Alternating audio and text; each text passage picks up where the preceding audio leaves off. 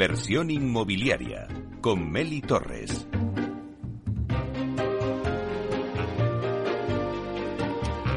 Hola, ¿qué tal? Muy buenos días y bienvenidos a Inversión Inmobiliaria.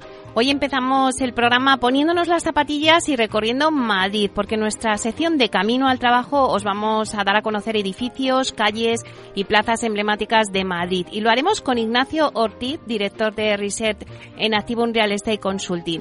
Hoy nos vamos a la Puerta del Sol y luego contaremos eh, con la entrevista de la semana con uno de los grandes en branding, que es Andy Stallman, cofundador y consejero delegado de la empresa Totem Branding. Andy es uno de los especialistas más prestigiosos del mundo en branding, en estrategia de empresa tanto personal como de empresa, con el que vamos a analizar el poder del branding para atraer al consumidor y distinguirse así de la competencia. Y nos preguntamos, ¿cómo será el retail en un futuro? Bueno, pues nos lo contará Andy Stallman aquí también en directo de doce y media a una en inversión inmobiliaria. Luego también lo podréis escuchar en los podcasts en nuestra página web capitalradio.es y si estás en el metaverso también en el edificio de Central Land nos podéis escuchar porque ya estamos presentes en el metaverso. Somos el primer programa inmobiliario que estamos en el mundo digital de la mano de Datacasas Protec. Así que ya comenzamos.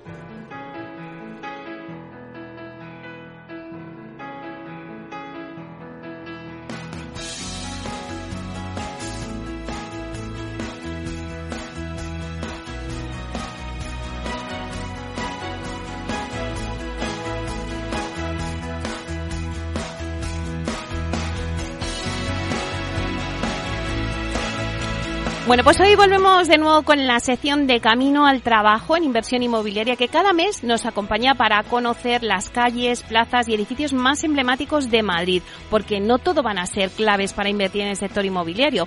Nos hemos propuesto este año también crear cultura inmobiliaria para nuestros oyentes y en esta sección de Camino al Trabajo con Ignacio Ortiz de Andrés, director de Reset de Activum Real Estate Consulting, compartimos la belleza de nuestras calles y edificios de Madrid. Así que vamos a darle la bienvenida que le tengo aquí en directo en los estudios de Capital Radio. Buenos días, Ignacio. Buenos días, Meli, y a todos los oyentes. Un placer volver a coincidir aquí en los estudios de Capital Radio. Bueno, pues encantados estamos porque, Ignacio, ya hemos caminado junto con nuestros oyentes por la Plaza España, también por la Puerta de Alcalá, que bueno, pues pueden buscar los podcasts, los oyentes que a lo mejor se la han perdido y también en, en vídeo en YouTube, ahí los tenemos. Pero hoy nos vamos a otro punto singular de Madrid. Vamos a decirlo con una canción. A ver, ¿dónde nos vamos? En la puerta del sol, como el año que fue. Otra vez el champán y las uvas y el alquitrán de alfombra están.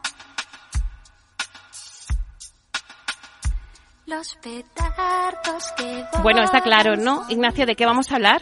Muy bien, pues nos vamos a, a la Puerta del Sol. Y es curioso el nombre, porque ¿acaso no es una plaza, Meli? Es verdad, es verdad, es una plaza y en cambio se dice Puerta del Sol. Bueno, bueno pues- ¿qué, qué pasa con esto? A ver, cuéntanos, Ignacio. Efectivamente, todo tiene una historia y la Puerta del Sol eh, nos tenemos que remontar al siglo XV, a un Madrid amurallado, y aquí había una puerta, un, un postigo, y, de- y dicen que tenía un, un sol labrado. Y eh, desde entonces, pues deriva a Puerta del Sol as- y hasta nuestros días ha llegado con ese nombre. Fíjate qué historia tan curiosa, ¿no? Bueno, bueno, esta es la primera anécdota de todo lo que vamos a contar hoy en el programa. Pero cuéntanos, Ignacio, ¿cómo evolucionó la plaza? Bien, como comentaba, esto era una zona de, bueno, de límite de la ciudad, pero como todas las zonas que son así, pues tienen una calle. Era realmente un- una calle ancha que se va ampliando con los años. De hecho, bueno, para quien nos siga luego también a través del canal de YouTube, verá que tenemos aquí un plano de Teixeira de 1656, donde se ve que tenía una, un ancho mucho menor y justo entre lo que es eh, la calle Alcalá y la carrera de San Jerónimo había un hospital que era eh, el hospital de, de- bueno y la iglesia de- del Buen Suceso eso ta- también lo veremos Eh, quiero centrarme en, en el edificio quizás más singular y que está tan presente ya era eh, día, hace hace tres días no con el 2 de mayo que es eh, la Real Casa de Correos. Sí. Claro, el edificio de correos, ¿no? Es el edificio por excelencia, seguro que tiene un montón de historia y de anécdotas. Efectivamente, eh, tiene varias anécdotas. En primer lugar, bueno, introducir que se construye en el año 1768 y que el famoso reloj que nos acompaña todo, todas las nocheviejas eh, es del año 1865. Y como me, bien me preguntas y comentas, Meli, sí que tiene anécdotas. Eh, este edificio, lo iba, había un proyecto del afamado arquitecto Ventura Rodríguez, que nos suena a todos también porque aparte tiene una estación de metro cerca de Plaza de España, eh, iba, y, tenía este proyecto, ¿no?, de, como digo, de Ventura Rodríguez, pero al final lo hizo un arquitecto francés llamado Marquet, y esto la verdad que no, no, no, fue muy bien valorado en la época, se dijo incluso que no había hecho una escalera principal eh, de acceso y digna acorde con el edificio. Y eh, cuando están construyendo los albañiles en la Real Casa de Correos, dicen que se aparece el diablo. Bueno, pues una cosa tremenda. Se niegan los albañiles a ir a trabajar. Entonces, bueno, pues se da comunicado a la iglesia, entonces a la Inquisición, y bueno, pues eh, qué mejor que poner eh, a un fraile experto en estos temas del diablo que eh, le pone nómina el, el constructor, le, le, paga la comida y, bueno, pues el diablo desaparece muy rápidamente, pero el fraile se quedó comiendo y en, y en nómina en la construcción de la obra eh, permaneció, ¿no? en esta Real Casa de Correos. Bueno, bien. Eh, Mira lo bien que le vino al fraile, ¿no? No, no, sí. que apareciera el diablo, tuvo ahí trabajo. Efectivamente, los, los, los frailes eh, eh, saben comer bien, ¿no? efectivamente, en general. Y, y bueno, incluso, incluso hay otra segunda anécdota, pero ya nos vamos a épocas de, la invasión francesa. Entra un capitán y, y 25 soldados y se refugian en este edificio de la Real Casa de Correos y bueno, pues eh, intentan echarlos, están ahí ocupando, ya sabemos los problemas que hay en los, con los ocupas, ¿no? Y muy, muy ligado con el sector inmobiliario y con eh, tu programa, Meli, de inversión inmobiliaria. Bueno, pues echan a todos los soldados, encuentran a los 25, eh, pero no encuentran al capitán. Y dicen, pero esto tiene que ser también. Aquí siempre aparecía el diablo como para explicar, Dios y el diablo para explicar muchas cosas. En este caso, el diablo no encontraban al capitán y dicen, pues se ha escondido en el reloj, fíjate. Y empiezan a llamar a relojeros para desmontar el reloj. Después de darle muchas vueltas, solo encuentran un ratón. Y dicen, este es el capitán francés que se, se ha reencarnado en un ratón. Y bueno, pensando que eso, que era, que era el francés invasor, pues el ratón acabó bastante mal, la verdad, Meli. bueno, desde luego, anécdotas y leyendas hay para rato. Pero ¿cómo sigue evolucionando hoy en día la Puerta del Sol? Bueno, pues eh, tenemos, la Puerta del Sol como la conocemos, eh, evidentemente es mucho más ancha, ¿no? La gran reforma de la plaza nos tenemos que ir a mediados del siglo XIX, al año 1858, eh, que son derribados los edificios de la, de la zona norte, ¿no? Subiendo, digamos, hacia la calle eh, Preciados y Carmen y queda esa forma tan característica y semielíptica, la forma actual que conocemos. Oye, y yo creo que hubo una iglesia, ¿no? En la, en la mismísima Puerta del Sol. E, efectivamente, y como ya introducía al principio, hubo una iglesia entre la calle Alcalá y en la carrera de San Jerónimo, la iglesia del Buen Suceso y incluso, bueno, data de muy, muy antiguo un hospital entonces.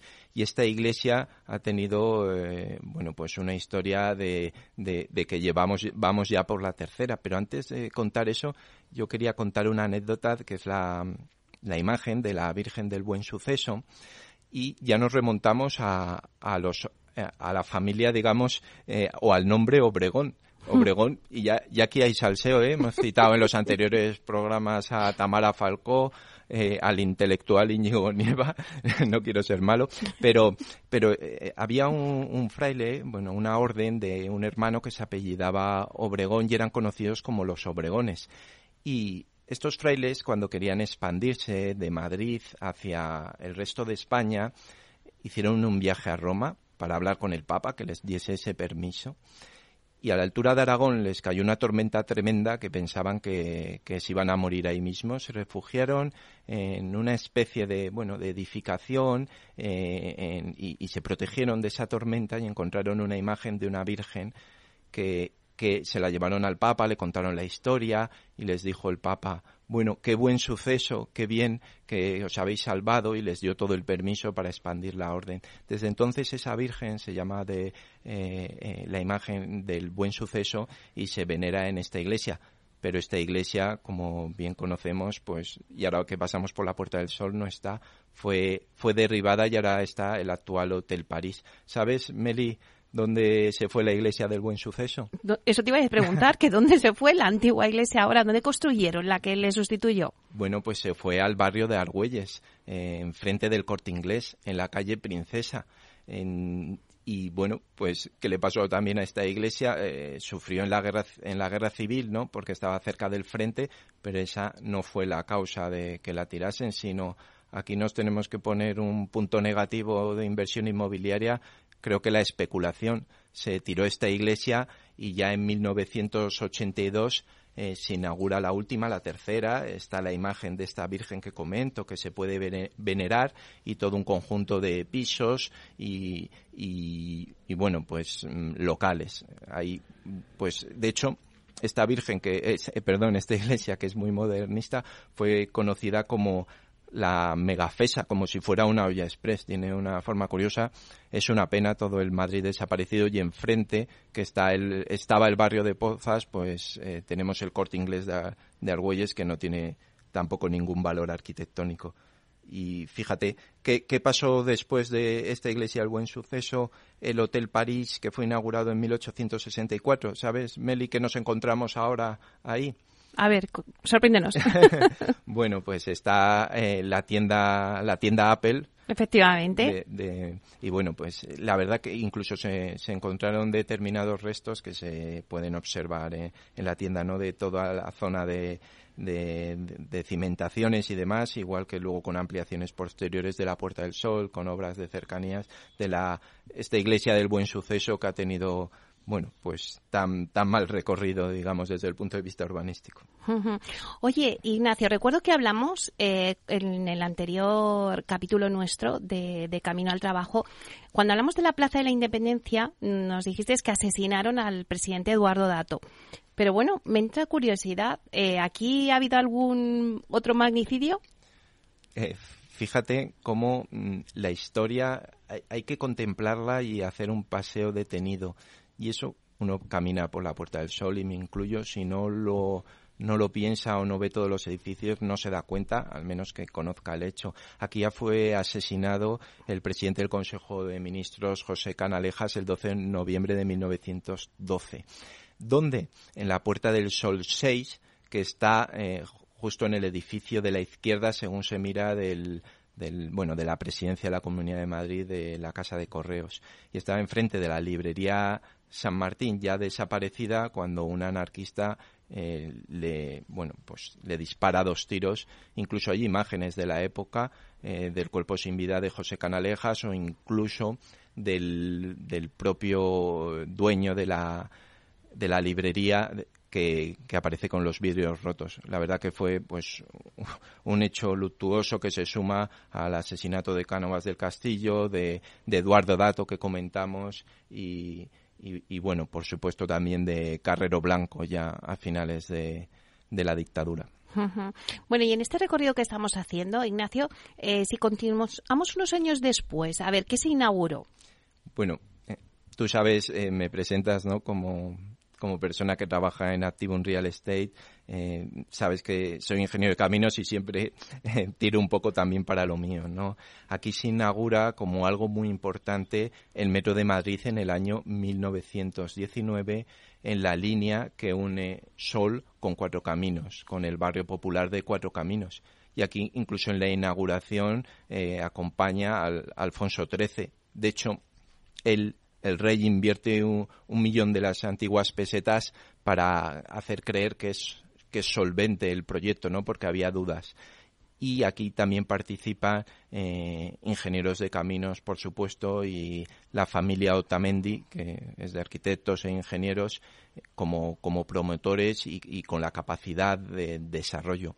Y también hay que citar al arquitecto Antonio Palacios, eh, que bueno pues desarrolla diseños de las estaciones, eh, los templetes, como el templete de Antonio Palacios recuperado en bueno, hecho nuevo y recuperado, ¿no? Desde un punto de vista histórico en la calle Montera con la Gran Vía y, y bueno, pues un proyecto el Metro de Madrid, que fue un éxito desde el principio, que antes del metro estaban los tranvías, que también partían de la Puerta del Sol, el primero en 1870, hacia el barrio de Salamanca, pero que el metro es un éxito y ha ido ampliándose pues hasta lo que conocemos hoy, que no sabríamos vivir en el metro, sin el metro de Madrid, que, que realmente vuela, así lo creo yo. Claro, ya lo creo.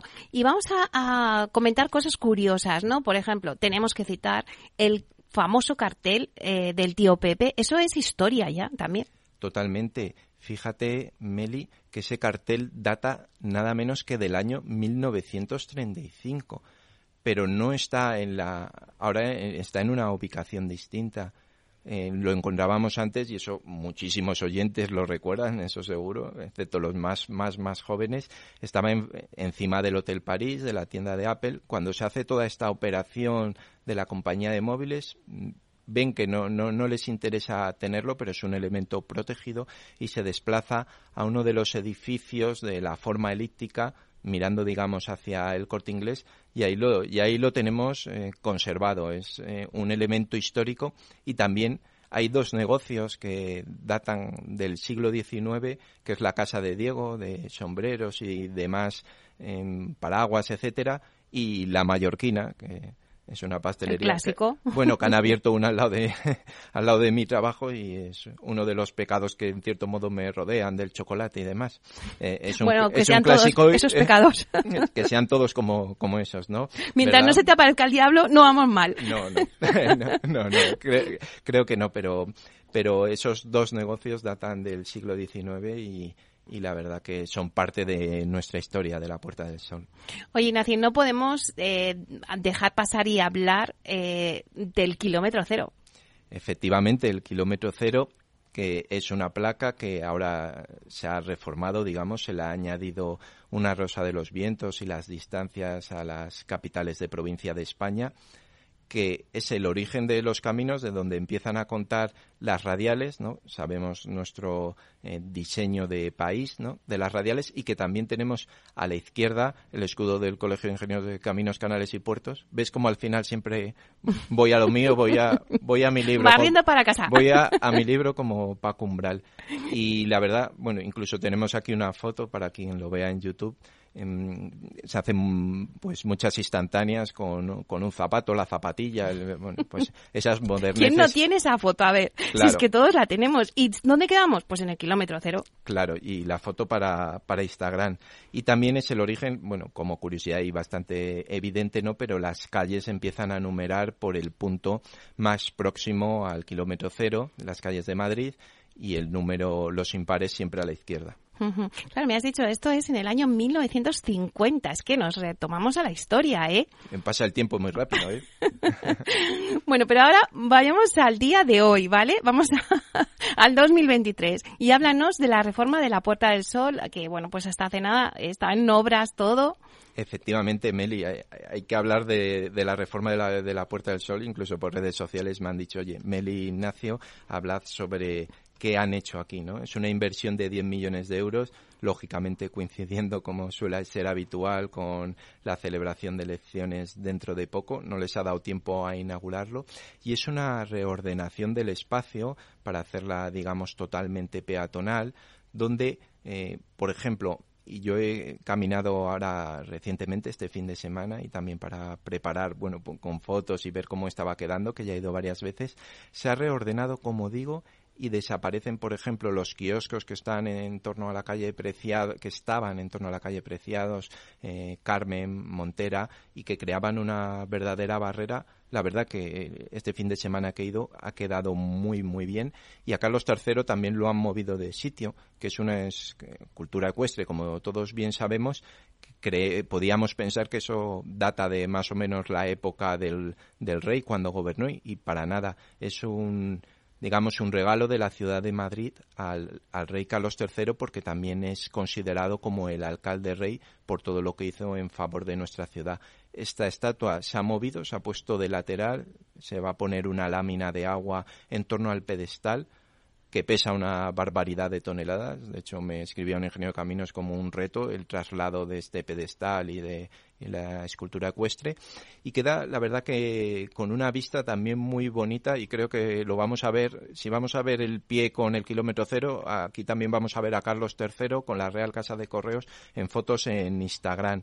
Entonces, como digo, se reordenan todos los espacios, eh, se mueve en los kioscos que se ponen lateral, unos más modernos de cristal, y queda porque desaparezca la pecera de la entrada al Cercanías, que por cierto, si me lo permite, el Cercanías es una obra magnífica que llega a la Puerta del Sol y desaparecerá esa pecera que todavía no se ha hecho, quedando, la verdad, eh, un espacio muy reordenado y muy bien. Hay ciertas críticas también a si es muy soleado, pero, pero bueno, es que es la Puerta del Sol, no hay capacidad tampoco para, para, con todo lo que hay en el subsuelo, de poner arbolado.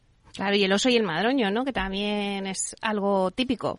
También, también es muy de foto el oso y el madroño, que se mueve un poco, y la escultura de la Mari Blanca, que es una copia, la original está en la Casa de la Villa, el antiguo Ayuntamiento de Madrid, y bueno, se reordena, se mueve todo un, todo un poco. Yo era más crítico al principio de, sobre el resultado y, bueno, pues poner otra vez un pavimento tan costoso como el granito, que quien trabaja en la construcción lo, lo sabe, pero la verdad que está quedando muy bien y más peatonal y con un entorno magnífico. Bueno, pues me ha encantado este de camino al trabajo y todo lo que hemos aprendido hoy sobre la Puerta del Sol. Eh, bueno, estamos dando unos buenos paseos por las calles de Madrid. Al mes que viene, ¿dónde nos vamos, Ignacio? Mira, pues nos vamos a ir a un sitio muy interesante y también desde el punto de vista inmobiliario. A Madrid Río nos vamos. Bueno, pues ha sido un placer, Ignacio. Muchísimas gracias por estar aquí. Ha sido todo un gusto pasear por la Puerta del Sol de tu mano. Un placer. Lo mismo digo, muchísimas gracias y a los oyentes que son los que lo hacen posible. Hasta pronto.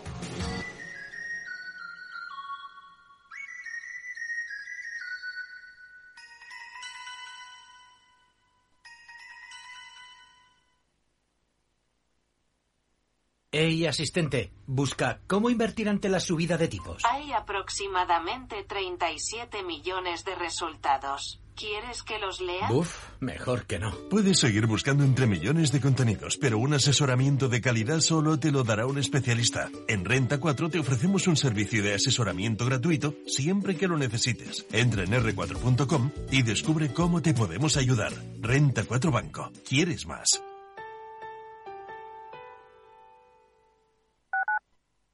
Capital Radio, Madrid, 103.2 FM.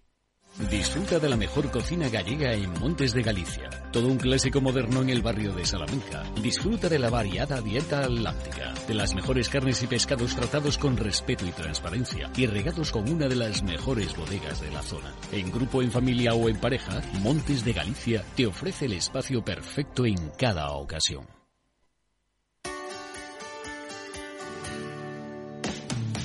Todos los viernes a la una de la tarde en Capital Radio tienes una cita con Humanos en la Oficina, el programa de radio más divertido y de mayor influencia en el mundo del capital humano, donde las empresas y organizaciones dan voz al talento que trabaja día a día en la oficina. Un formato pionero creado por el galardonado speaker internacional Miguel Ángel Pérez Laguna.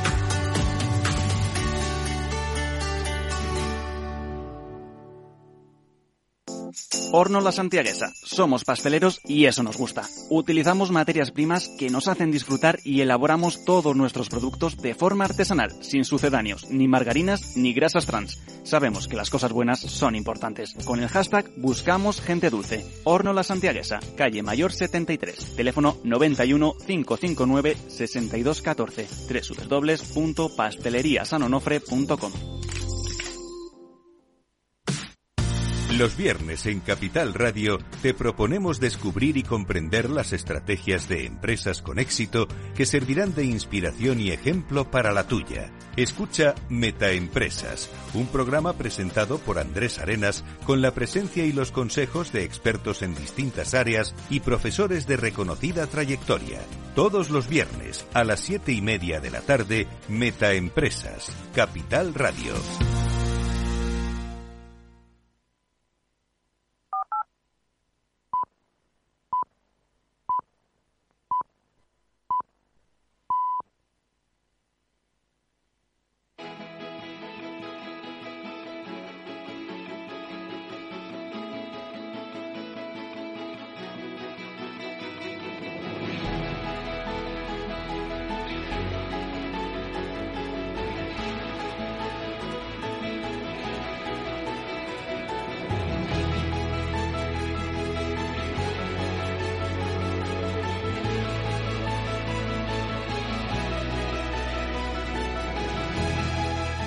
Inmobiliaria con Meli Torres.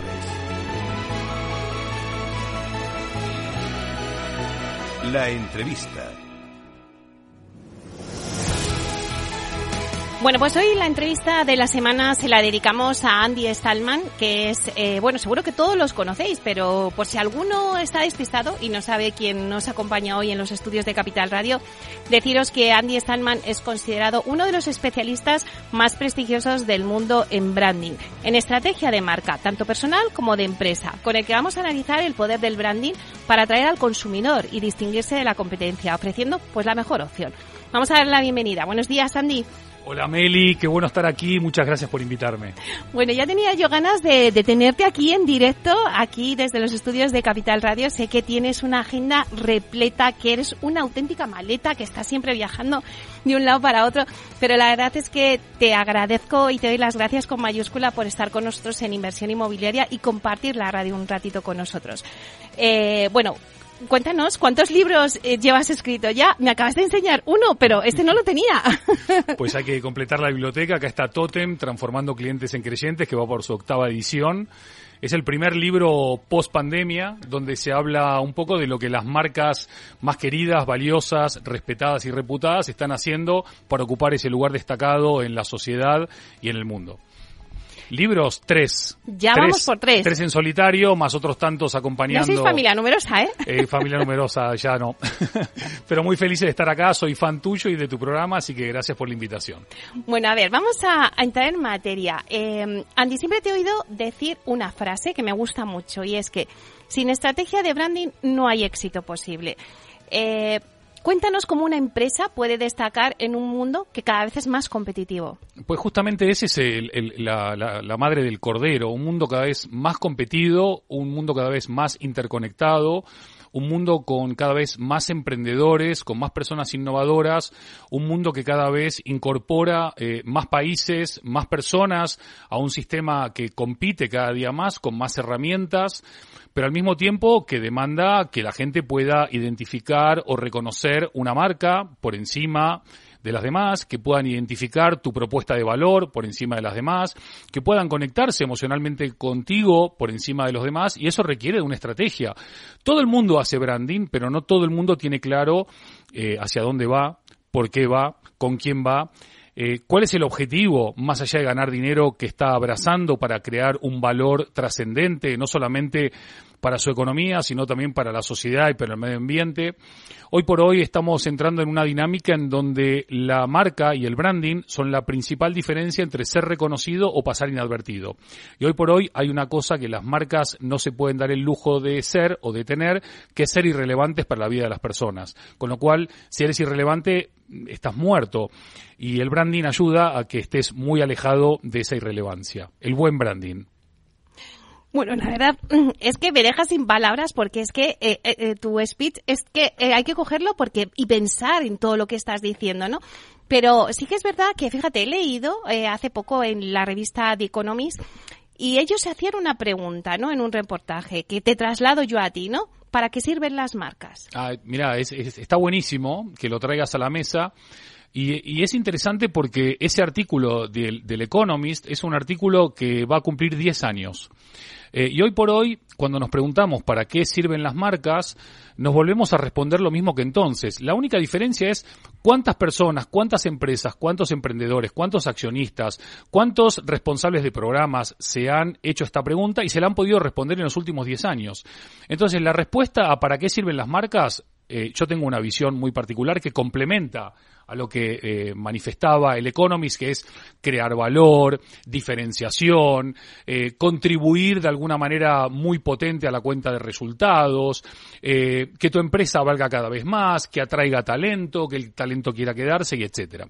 Pero hoy por hoy el 55% o más de los ciudadanos del mundo dicen que confían más en las empresas eh, que en la política y en los políticos para cambiar el mundo. Entonces, yo digo, si creamos marcas mejores o transformamos marcas a mejor, vamos a tener empresas mejores. Si conseguimos que las empresas mejoren, como resultado de esas empresas mejores, tendremos una sociedad mejor. Y si mejoran las sociedades, como resultado de vivir en sociedades mejores, el mundo va a mejorar. Entonces, ¿para qué sirven las marcas, Meli? Para mí las marcas sirven para mejorar el mundo.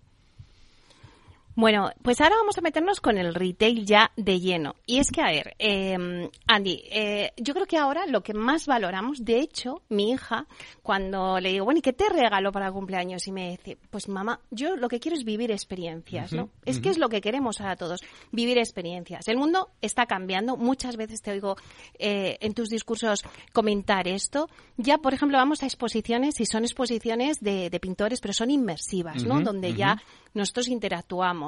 O si te vas a un restaurante, pues te hace vivir las experiencias pues a través del gusto, del olfato, o sea, todo la creatividad ahora, ¿no? Pero las empresas están focalizadas y se centran en la experiencia del cliente. Entonces yo me pregunto, ¿cuál va a ser el futuro del retail? Bueno, eh, permitime una, un pequeño inciso, Meli. Eh, las empresas deberían enfocarse y concentrarse en la experiencia del cliente. Otra cosa es que lo hagan. Y hoy por hoy, eh, yo que viajo mucho, como vos bien decías en la introducción, e interactúo permanentemente con aeropuertos, con aerolíneas, con hoteles, con restaurantes, con cafeterías, con empresas, con oficinas, con destinos, la experiencia del cliente está muy por debajo de las posibilidades de creación de valor. De hecho, la mayoría de empresas sigue anteponiendo la política de la empresa por encima de la experiencia del cliente. Y cuando la política de la empresa está por delante de la experiencia del cliente, la experiencia termina siendo mala. Pero es que además, muchas marcas no pueden ofrecer una buena experiencia del cliente porque no saben qué tipo de marca son. Si son una marca barata, si son una marca popular, si son una marca que va a experiencia o que va a inmersión o que va a esa unificación, ese blend entre el offline y el online, cuando es verdad, como bien dice tu hija, la mayoría de consumidores no está tanto por la labor de comprar productos, sino de vivir experiencias y ser parte de las historias. Ahora bien, ¿qué está pasando? También hay que decirlo, aquellas marcas que han sabido construir buenos viajes experienciales desde el online al offline y viceversa, dando coherencia, dando consistencia, dando constancia y haciendo que la experiencia sea realmente gratificante, eh, positiva, eh, inolvidable, inimitable, inigualable, entonces realmente esas marcas están marcando la diferencia. Y cuando la experiencia realmente se transforma en un valor duradero, cualquier cosa que haya sido llamada costo en el proceso de creación de la experiencia, termina demostrando que el retorno de la experiencia, el famoso ROX, ¿no? no el Return on Investment, sino el Return on Experience, es altísimamente rentable para aquellos que sepan construir esas experiencias trascendentes. Por ejemplo, Andy, vosotros en Totem habéis eh, dado la vuelta a- con la marca a muchos centros comerciales. Ahora mismo se me viene eh, a la cabeza Oasis. Cuéntanos esa experiencia de cómo dais la vuelta a, a la marca, cómo todo lo que se ha montado alrededor de ese centro comercial espectacular. Mira, hay, hay, hay una cosa para mí importantísima que es, vos podés ganar, eh, en el caso de Totem, ¿no? Eh, premios que te pueden dar asociaciones, organizaciones, como la Asociación Española de Centros y Parques Comerciales, que nos dio el premio al mejor branding y al mejor centro comercial cuando hicimos Fan en Mallorca para Carrefour Property. O en la última edición del año pasado, cuando nos dieron el premio por Lago, que salió elegido el mejor centro de España. O cuando trabajamos con Eurofund en Portugal para Hubo, que llevamos tres años consecutivos ganando lo que se llama el Consumer's Choice, ¿no? Que es la gente vota, la gente te elige. Oasis era una propuesta eh, realmente rompedora para lo que estamos acostumbrados en la ciudad de Madrid, incluso para España en muchos aspectos, con una arquitectura extraordinaria, con ese centro de ocio y entretenimiento a lo bestia, que ocupa un poco el corazón de la propuesta, eh, y al mismo tiempo había que crear una marca que respaldase esta gran experiencia de cliente. Y realmente, eh, a la hora de construir la experiencia, pensamos en, en Oasis, con Z al final, para el que no lo conoce, porque es el Oasis de Madrid, no de cualquier otro lado, pero realmente había una convicción por parte de la propiedad de que cada visitante que viniese a Oasis se llevase una experiencia realmente inimitable e inigualable desde paraguas cuando llueve a eh, un espectáculo de luz, color y música increíble a determinadas horas del día, propuesta gastronómica, tirolinas, etcétera, etcétera. La, propuesta experiencial tiene que estar acompañada de otras propuestas, F&B, eh, retail, eh, oficinas, lugares de trabajo, lugares de encuentro, porque para mí los centros comerciales de esta, casi te diría de este siglo, eh, tienen un nombre que está viejo y ya lo hemos comentado en otras participaciones aquí en tu programa. El centro comercial era un centro basado en la transacción, mientras que el centro del siglo XXI es un centro social que está basado en la relación y en el futuro las marcas van a valer más por sus relaciones que por sus activos físicos. Una buena experiencia hace que ese conocimiento de tu público sea llevado a un valor tal que la barrera de entrada no es retener al cliente, sino fidelizar al cliente para que no se quiera ir a otro lado. Claro, es lo que siempre eh, te has comentado, ¿no? En alguna ocasión no, no, te gusta centro comercial, sino centro social. Pero, ¿cómo hacemos, Andy? Porque ahora, bueno, cuando la pandemia lo que generó es que, nos acostumbramos a las redes, a comprar, porque no podíamos ir a los centros comerciales y comprábamos por internet. Pero bueno, ahora, ¿cómo haces para que esa persona se levante del sofá de su casa, no compre por las redes? y diga, oye, voy al centro comercial a comprar. O sea, es que eso yo creo que es la magia que cómo lo consigues. Está buenísimo. Eh, mira, te voy a dar un dato interesante. En, en el año 2021, las ventas en los espacios físicos crecieron más rápido que el comercio electrónico por primera vez en una década. Esto significa que más que nunca los consumidores en la tienda buscan esa experiencia emocional.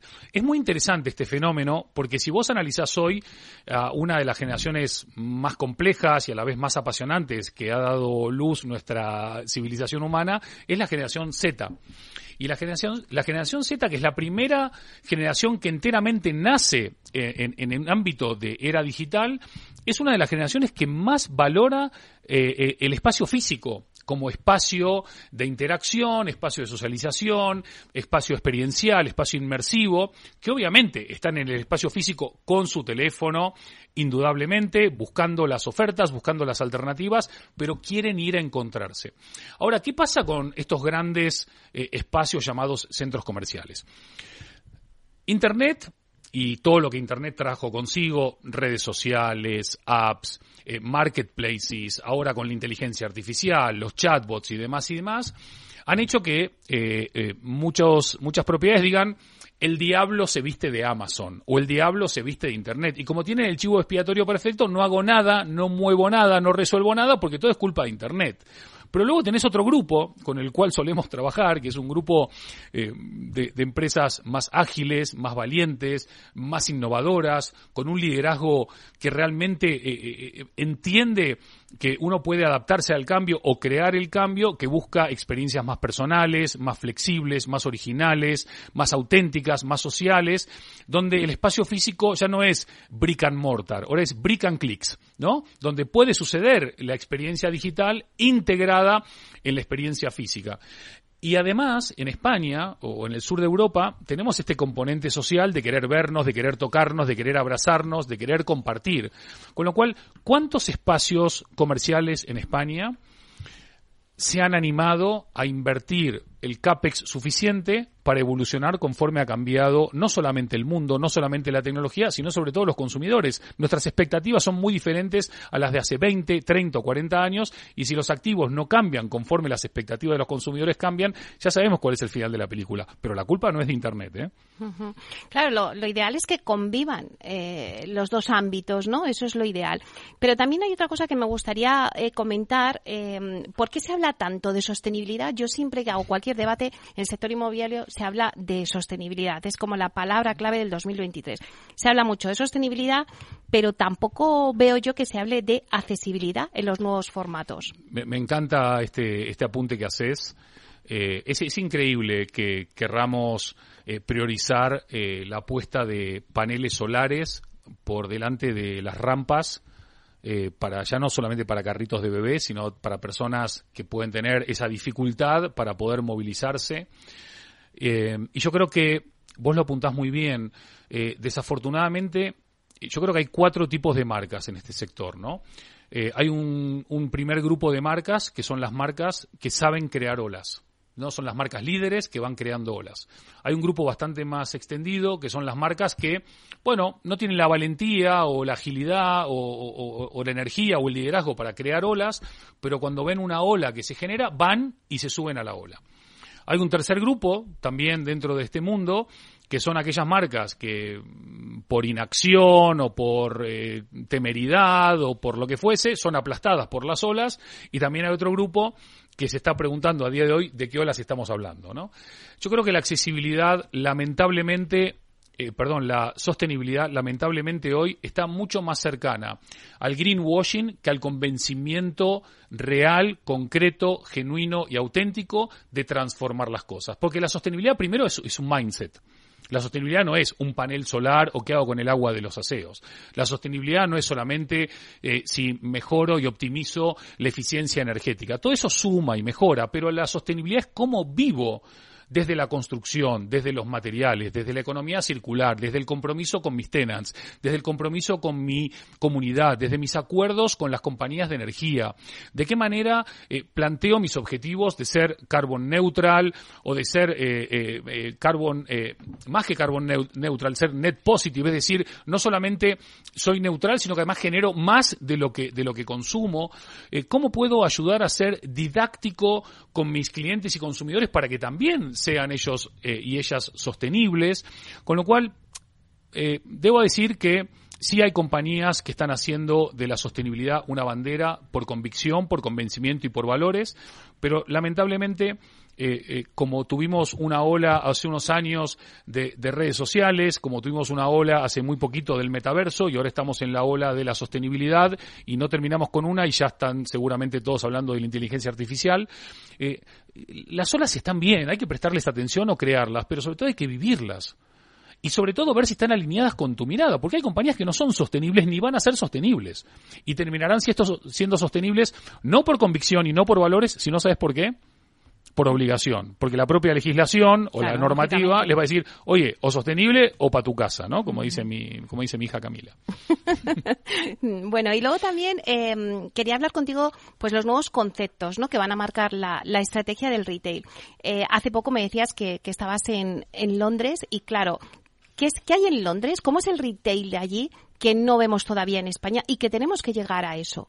Mira, este, bueno, Londres primero que es, es, una ciudad que cualquiera que esté en el mundo del retail o, en el real estate o, que esté en el mundo tiene que ir, si puede, al menos dos veces por año. Sobre todo si vives en Europa, ¿no? Eh, mira, eh, tú vas un domingo a, a, Brick Lane, lo que hoy se llama Bangla Town, eh, y es indescriptible la experiencia, tenés que estar ahí y vivirla. Eh, eh, performance callejeras, grafitis increíbles, una gastronomía que parece las Naciones Unidas reunidas ahí, aromas, gente de todo el mundo. son tantos impactos tan fascinantes, tan fabulosos, que cada paso que das sentís que te estás teletransportando a la siguiente experiencia y todo en un ambiente eh, genuino, eh, auténtico, seguro también y es genial. Eh, te vas un domingo a, Camden Town y Camden Town, justo ayer hablé con uno de los desarrolladores de Camden Town que me contó un poco cómo visionaron eso y a mí me dijeron, mira, Camden Town, Little Italy, los canales y no sé qué, Venecia, no sé qué. No, ¿qué canales? Camden Town es una explosión gastronómica, es una explosión de sabores, podés comer comida de Líbano, de India, de Malasia, de Grecia, de Israel, gente sentada compartiendo la música, las tiendecitas, eh, eh, no sé, es todo genuino. ¿Qué está pasando en los últimos años? Que lo que hemos visto es que casi todas las propuestas que ves en los aeropuertos y en los centros comerciales son las mismas marcas de las mismas cadenas que repiten los mismos conceptos en todos los lugares. ¿Y qué es lo que nos dejó la pandemia un poco en ese ámbito? Nos dejó, oye, lo global está bien, pero ¿qué pasa con lo local? Oye, lo que veo en otros países me gusta, pero ¿qué pasa lo que eh, viene de mi país? ¿Qué pasa con los creadores? ¿Qué pasa con los diseñadores? Con los, con los cocineros o las cocineras? Personas que tienen propuestas que no hay en ningún otro lugar del mundo y que hacen que ese lugar se transforme no en un megáfono o en un micrófono para atraer la atención, sino que la propia experiencia que es lo que genera. Un boca oreja tan poderoso que al final yo termino yendo a Camden Town o termino yendo a Bangla Town. ¿Por qué? Porque hubo gente que me dijo, oye, has ido a tal lugar, has ido a ver los grafitis, has ido a comer esto. Hay una tienda de, de, bagels en, en Brickell, eh, perdón, en, en, Brick Lane, eh, que dice eh, bagels 24-7.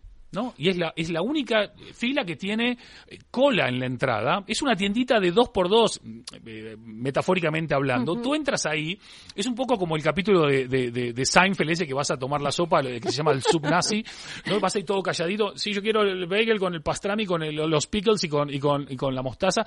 Y toda la gente sale y, y abrís la bolsa y te metes eso en la boca y es como, ¿qué es esto? Y pagaste 5 pounds, no pagaste 500 euros una cena en un lugar de onda como muchos que conocemos y se nos viene a la cabeza, que están súper bien decorados, con la música alta, que no podés hablar de nada, que las comidas son, son mínimas.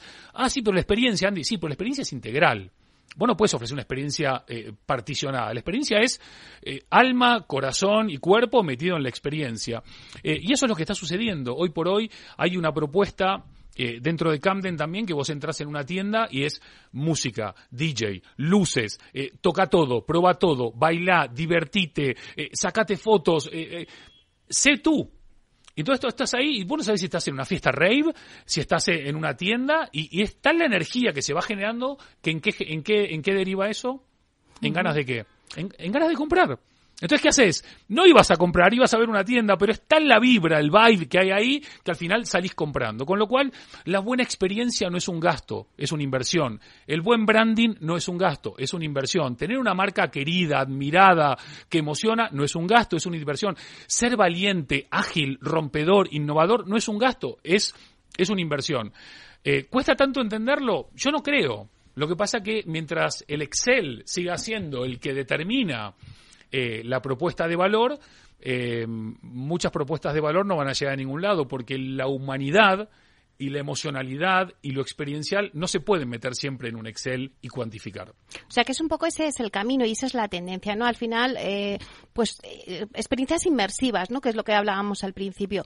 Bueno, y si nos trasladamos a España, porque esto es el, el ejemplo que me estabas poniendo en Londres, pero si nos eh, trasladamos a España, ya empezamos a ver todo eso, por ejemplo, en algún centro comercial, Lago, que me lo comentabas antes. Sí, yo creo que, a ver, eh, yo estoy exagerando con fines didácticos y, no quiero quedar para nada eh, como un pedante de que yo tengo la única verdad y en España para nada. En España hay enormes eh, eh, y talentosísimas personas que están haciendo increíbles proyectos, eh, eh, con muchos de los cuales trabajo, eh, gente muy innovadora, gente muy, muy rompedora.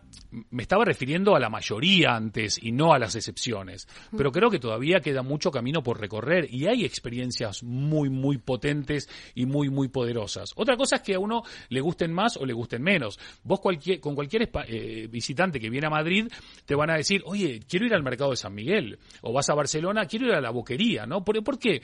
Porque son espacios, la boquería quizás más genuino, ¿no? Porque mantuvo desde sus orígenes lo que es, San Miguel Mm. tuvo una gran transformación, pero es lo que la gente busca, ¿no? Eh, ruido, bullicio, encuentro, originalidad, singularidad, buena arquitectura, buen diseño, buena experiencia, algo que no puedan encontrar y un lugar, porque al final uno para qué viaja. Para encontrar lo mismo que tiene a la vuelta de la casa o para realmente poder descubrir y expandir la mente, los sentidos y las experiencias a otra dimensión. Para el eso. secreto está en la novedad, ¿no? Hay, hay cosas que son muy tradicionales, pero que saben permanentemente eh, seguir el proceso de renovación, ¿no? Sobre todo, esto pasa mucho en Nueva York. Hay lugares de Nueva York que están casi iguales que hace 50 años. Pero todo cambió tanto que hoy encontrar lugares como hace 50 años es algo tan poco normal, tan poco habitual que está bueno. Por otro lado, vos hoy, si el otro día en Praga, ¿no? Que también lo vi en Ámsterdam, hay un negocio, una tienda que debe tener, no sé, unos 60 metros cuadrados que venden patitos. Patitos de, De goma. de goma, esos que flotan en, el patito Pre- Elvis Presley, el patito Maradona, el patito Trump.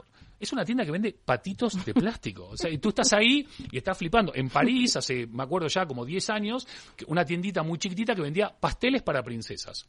Hacían unos pasteles que te mueres, increíbles, de tres pisos, de cuatro pisos, de colores, con sugar gas. ¿Viste como los, la- la- lo- los programas de televisión de, de los mejores postres del mundo?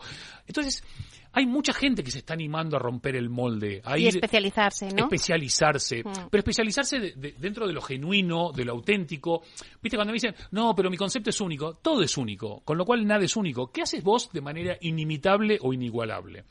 El otro día estábamos, eh, ahora eh, acabo de estar en Londres, estaba con un, con un amigo, fuimos a un par de cafeterías, no nos gustaron y terminamos en una cafetería danesa, cafetería danesa obviamente inmaculada, diseño escandinavo increíble, el mejor capuchino que me tomé en los últimos tres años, en una tienda danesa, no en una tienda italiana o en una tienda española. Entonces, yo creo que ¿dónde residen, eh, dónde reside el éxito de las propuestas de valor? En los pequeños detalles. ¿Cuántos realmente están preocupados por construir valor real, genuino y auténtico en los pequeños detalles, me pregunto yo, cuando gastamos tanta plata en parafernalias publicitarias, en parafernalias de activaciones de marketing y necesitamos conectarnos con los pequeños detalles. Bueno, pues me quedo con esa frase, eh, que el éxito está en los pequeños detalles, Andy. La verdad es que estaríamos horas aquí hablando contigo, pero claro, el, tiempo apremia en la radio, pero ha sido un verdadero placer eh, compartir este ratito contigo. Eh, muchísimas gracias eh, eres cofundador y CEO de, de Totem Branding. Ya todos los oyentes saben quién eres, pero a los que no, por favor, seguirle, seguirle en las redes, porque este hombre pues es un libro abierto. Siempre aprendemos de él un montón de cosas. Muchísimas gracias por darnos las claves de por dónde va el retail. Meli, muchísimas gracias a vos. Hace muchos años que estás haciendo este programón.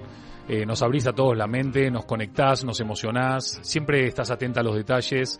Sos una grandísima marca. Y no digo marca en términos comerciales, sino en términos de impacto, de mejorar la vida de las personas y de sacudirnos emocionalmente. Así que gracias de corazón. Ay, que me vas a poner roja. bueno, muchas gracias. Y hasta aquí nuestro programa de inversión inmobiliaria. Muchas gracias a los que nos estáis escuchando a través de Capital Radio. Gracias por estar aquí. Gracias también de parte del equipo que hace posible este espacio, de Miki Garay en la realización técnica y de quien les habla, Meli Torres. Bueno, ahora nos vamos con Miquel Echavar, así que os esperamos en YouTube de una y media a dos. Artesanía, tecnología y lujo de la mano de Grato. Una marca española líder en fabricación de pavimentos de parqué de ingeniería y carpintería para interiorismo de madera de roble europeo, procedente exclusivamente de bosques gestionados de forma sostenible. Grato te ofrece las mejores calidades para tus proyectos residenciales y hoteleros, fabricando tanto parqué de ingeniería como cocinas, puertas, armarios y muebles de baño con exclusivos diseños, siempre con trato directo de fábrica. Grato da vida a espacios en todos los rincones del mundo con productos sostenibles, duraderos, de alta calidad y personalizables. Ya no estamos en la era de la información, estamos en la era de la gestión de los datos y de la inteligencia artificial. El tratamiento inteligente de estos datos proporciona un valor enorme a las empresas en sus procesos de negocio. En Piper Lab ayudamos a nuestros clientes a tomar decisiones de negocio basadas en datos. Escúchanos todos los lunes en el espacio de Big Data de Capital, la Bolsa y la Vida.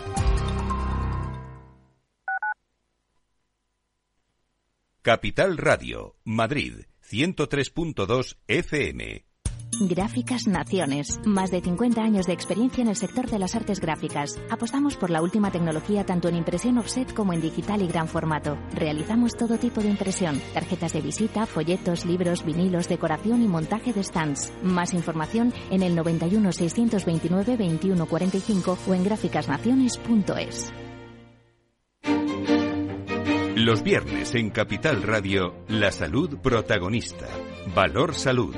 Industria, pacientes, profesionales y directivos del sector. Investigación y todas las áreas del mundo de la salud y sanidad con sus personas y empresas. Evolución de la pandemia. Novedades de nuestra medicina y sus profesionales. Con los expertos y destacadas empresas. Valor Salud. Cada viernes a las 10 de la mañana, la salud protagonista con contenidos claves y un estilo propio. Salud. Con Francisco García Cabello.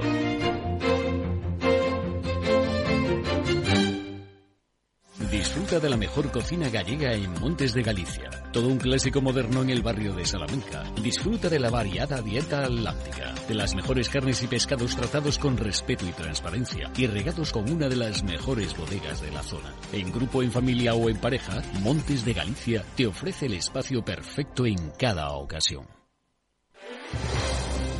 Si quieres entender mejor todo lo que rodea a nuestro sector alimentario, tienes una cita en La Trilla un gran equipo de especialistas te acercará a la actualidad económica y política desde el campo hasta la mesa. Conocerás sus principales innovaciones sin olvidar las producciones más tradicionales. Los sábados de 8 a 9 de la mañana con Juan Quintana, La Trilla de Capital Radio.